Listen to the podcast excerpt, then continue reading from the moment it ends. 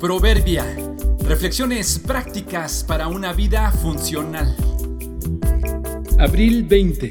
Cierra los ojos. Nada sorprende a Dios, nada lo distrae. Los seres humanos parpadeamos de forma automática un promedio de 17 veces por minuto, lo que significa hacerlo unas 17 mil veces al día un promedio de 4.200.000 veces al año. Es decir, una persona de 70 años habrá parpadeado alrededor de unas 300 millones de veces en su vida, sin contar los parpadeos a propósito o los que hacemos por alguna molestia o irritación. El parpadeo automático dura 0.16 segundos. Si sumáramos el tiempo que lleva parpadeando una persona de 70 años y lo juntáramos en un solo parpadeo, entonces la persona tendría los ojos cerrados por un periodo de un año y medio a casi dos años y medio. Es increíble la cantidad de tiempo invertida tan solo en parpadear. Y qué bendición es poder hacerlo de forma automática. En años recientes estamos parpadeando menos. A ver si sabes por qué. Fácil y obvia la respuesta debido a las pantallas de las computadoras, las tabletas y los teléfonos móviles.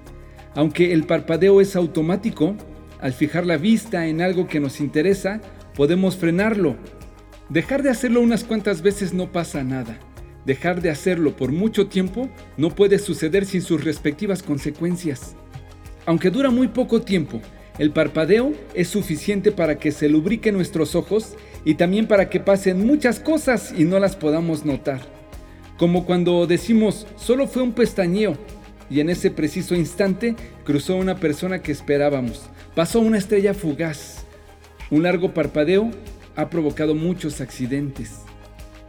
Gracias a Dios por los parpadeos, que aunque parecieran un desperdicio de tiempo, nos permiten estar atentos y con una vista útil.